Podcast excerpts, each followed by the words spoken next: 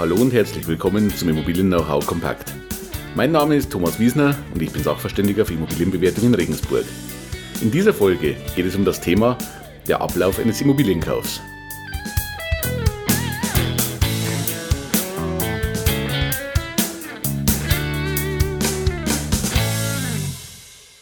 Nachdem wir in den vergangenen Episoden dieses Podcasts ja auch schon viel über die Suche nach Ihrer Traumimmobilie und über den Kauf einer Wohnung, eines Hauses gesprochen haben, betrachten wir heute doch mal ganz genau, wie läuft denn so ein Immobilienkauf oder Verkauf in der Praxis ab.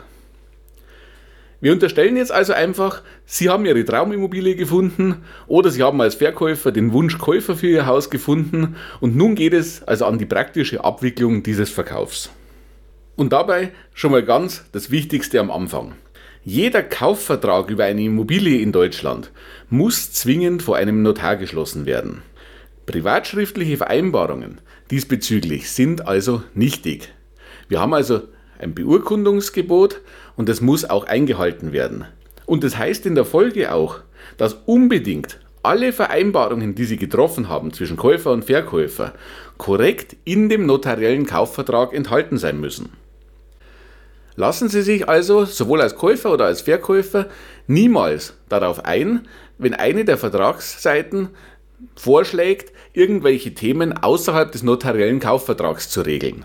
Ein klassischer Fall wäre zum Beispiel die mitverkaufte Einbauküche. Wenn hier einer der beiden Vertragspartner vorschlägt, das können wir dann so separat regeln, das machen wir dann auf dem kurzen Dienstwege, das Geld dafür bekommen Sie von mir bar, lassen Sie sich niemals darauf ein.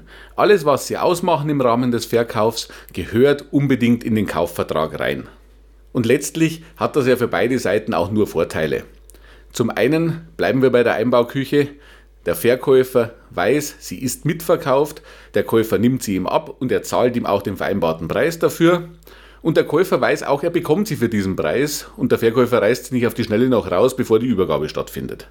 Deshalb hier unbedingt der Hinweis, tun Sie so etwas nicht, beurkunden Sie alle Sachen, die vereinbart wurden, im notariellen Kaufvertrag korrekt mit. Also nach dem Hinweis zurück zur Praxis. In der Regel ist es ja jetzt so, Sie haben als Verkäufer und Käufer Einigkeit erreicht. Es besteht Einigkeit darüber, dass der Käufer die Immobilie kaufen will, der Kaufpreis ist ausverhandelt und jetzt geht es also an den eigentlichen Verkauf.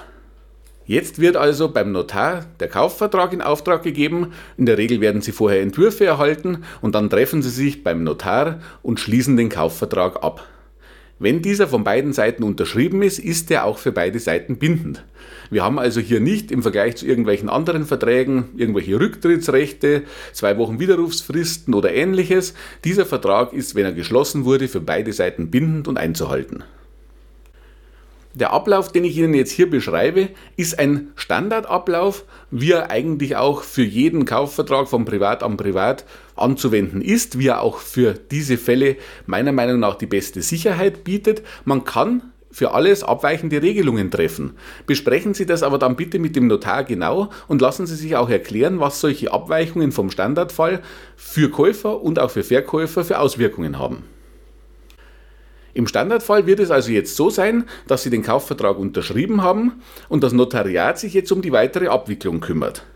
Dabei ist es jetzt erstmal wichtig, dass das Notariat schaut, dass Belastungen, die eventuell noch im Grundbuch eingetragen sind und die nicht vom Käufer übernommen werden, rauskommen. Also dass die ganzen Löschungsbewilligungen eingesammelt werden. Darum kümmert sich das Notariat. Zusätzlich kümmert sich das Notariat auch darum, dass in Abteilung 2 des Grundbuchs Sie wissen ja, hier sind die entsprechenden Belastungen zu finden, dass in dieser Abteilung die sogenannte Auflassungsvormerkung für den Käufer eingetragen wird. Ja, die Auflassungsvormerkung, was ist das jetzt wieder? Die Auflassungsvormerkung ist vereinfacht gesagt eine Sperre des Grundbuchs. Es wird also in Abteilung 2 ein Hinweis eingetragen, dass dieses Grundstück an den Käufer XY veräußert wurde und dieser, wenn er denn ordnungsgemäß bezahlt, der neue Eigentümer wird. Das ist die Absicherung für den Käufer, dass wenn er denn den Kaufpreis bezahlt, er auch wirklich Eigentümer wird. Mit dieser Sperre im Grundbuch kann der Verkäufer nämlich nicht hergehen und kann zum Beispiel an einen Dritten verkaufen. Es kann also nicht das Horrorszenario entstehen, ein Verkäufer findet vier potenzielle Käufer für sein Haus, geht an vier aufeinanderfolgenden Tagen zu vier verschiedenen Notaren, verkauft an vier verschiedene Personen, bekommt von vier Personen Geld und verschwindet damit nach Südamerika. Und die vier Käufer, die jeweils Geld bezahlt haben, müssen sich danach darum prügeln, wer das Haus denn eigentlich bekommt. Dieses Szenario ist ausgeschlossen über das Sicherungssystem der Auflassungsvormerkung. Es läuft nämlich jetzt in der Praxis so, dass der Käufer dann vom Notar zum Zahlen aufgefordert wird, wenn zum einen die Belastungen gelöscht sind, die er nicht übernimmt, und zum anderen die Auflassungsvormerkung für seinen Namen im Grundbuch eingetragen ist. Jetzt ist also sicherer Erwerb der Immobilie möglich und es ist eine gesicherte Zahlung möglich. Ist das also der Fall, informiert der Notar in diesem Standardszenario den Käufer, dass alles erledigt ist und fordert ihn auf, den Kaufpreis auf das Konto des Verkäufers zu überweisen. Wenn der Käufer jetzt diese Aufforderung bekommt und dann fristgerecht überweist, dann ist im Gegenzug im Standardfall geregelt, dass er jetzt auch die Übergabe der Immobilie erhält. Also vereinfacht gesagt, jetzt bekommt er den Schlüssel für Wohnung oder Haus. Er kann also jetzt das Haus nutzen. Zu diesem Zeitpunkt ist der sogenannte Übergang vom Besitz, Nutzen und Lasten. Das heißt noch nicht, dass der Käufer jetzt Eigentümer geworden ist. Denn um Eigentümer zu werden, muss er ja im Grundbuch nicht nur in Abteilung 2 stehen, sondern er muss jetzt in die Abteilung 1 als neuer Eigentümer rein. Dafür ist es jetzt erforderlich, dass der Verkäufer dem Notar wiederum bestätigt, dass der Kaufpreis bezahlt wurde. Ist das erfolgt, kümmert sich der Notar darum, dass jetzt die eigentliche Eigentumsumschreibung im Grundbuch passiert und jetzt wird in Abteilung 1 der Verkäufer als Eigentümer gelöscht und der Käufer als neuer Eigentümer eingetragen. Wichtig also, der Käufer wird erst Eigentümer mit der vollständigen Kaufpreiszahlung und dann auch erst nach Eintragung im Grundbuch. Dieser Unterschied zwischen Besitzübergang und Eigentumsübergang ist zum Beispiel dann wichtig, wenn Sie eine vermietete Wohnung kaufen, die aber für sich selbst nutzen wollen und zum Beispiel eine Eigenbedarfskündigung aussprechen möchten. Diese können Sie nämlich nur als neuer Eigentümer aussprechen also noch nicht mit dem Übergang des Besitzes und der Nutzung, sondern erst, wenn sie Eigentümer sind. Bleiben wir bei dem Beispiel mit Übergang Besitz, Nutzen und Lasten. Erhalten Sie zwar die Miete, die aus dieser Wohnung fließt, bereits. Die Kündigung können Sie aber erst aussprechen, wenn Sie im Grundbuch eingetragen sind, wenn Sie also Eigentümer sind. Hier also ganz wichtig den Unterschied Besitzübergang und Eigentumsübergang. Und ein Punkt ist auch noch ganz wichtig, nämlich die Bezahlung der Grunderwerbsteuer. Sonst werden Sie als Käufer nämlich auch nie Eigentümer. Das ist nämlich Grundvoraussetzung für die Eigentumsumschreibung im Grundbuch. Hier hat sich Vater Staat also ein Sicherungsinstrument installiert, um auch ganz sicher an die Grunderwerbsteuer zu kommen. Ja, mit diesem Standardvorgehen, wie ich es Ihnen jetzt beschrieben habe, ist aus meiner Sicht und auch aus der Sicht vieler Notare eine optimale Sicherheit für Käufer und Verkäufer gegeben. Denn wir haben dieses Zug-um-Zug-Prinzip. Das heißt, der Verkäufer gibt weder seine Schlüssel noch sein Eigentum aus der Hand, bevor er Geld auf dem Konto hat. Der Käufer gibt aber auch kein Geld aus der Hand, bevor er nicht eine Sicherung im Grundbuch hat, dass er auch Eigentümer wird. Beide Seiten sind also optimal abgesichert. Von diesem Standardvorgehen können natürlich im Einzelfall Abweichungen möglich sein und eventuell auch sinnvoll sein. Das kommt immer ganz auf den speziellen Fall drauf an. Kein Verkaufsfall ist ja wie der andere.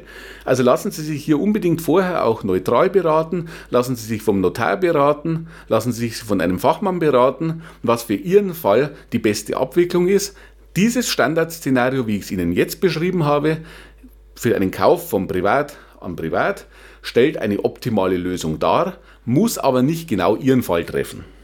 Was ich in jedem Fall vermeiden würde, ist von einer Seite aus massiv in Vorleistung zu gehen.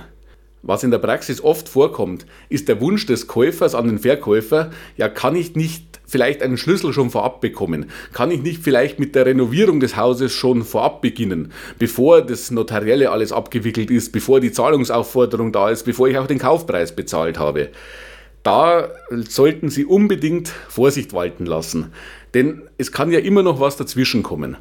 Und wir wollen den Teufel ja nicht an die Wand malen, aber Sie haben den Käufer, der nicht bezahlt, aber schon mit der Renovierung begonnen hat, sprich Ihnen schon drei Wände aus dem Haus rausgerissen hat und Sie haben danach eine Baustelle, die niemals bezahlt wurde.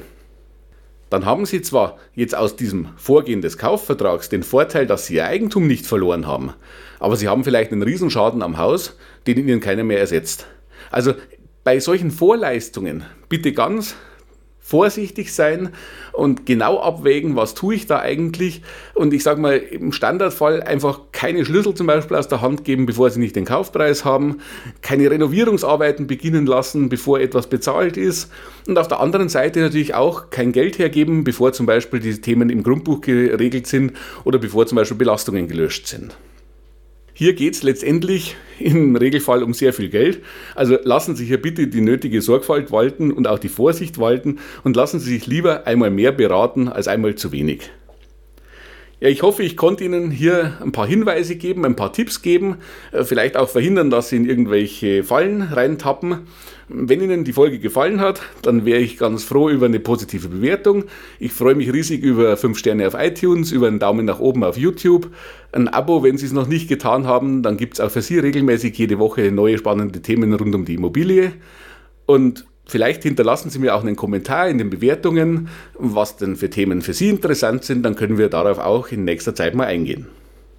Viele weitere Themen rund um die Immobilie und um mein Unterstützungsangebot als Sachverständiger und Makler finden Sie immer auf meinen Internetseiten immobilienbewertung-wiesner.de und immobilienberatung-wiesner.de.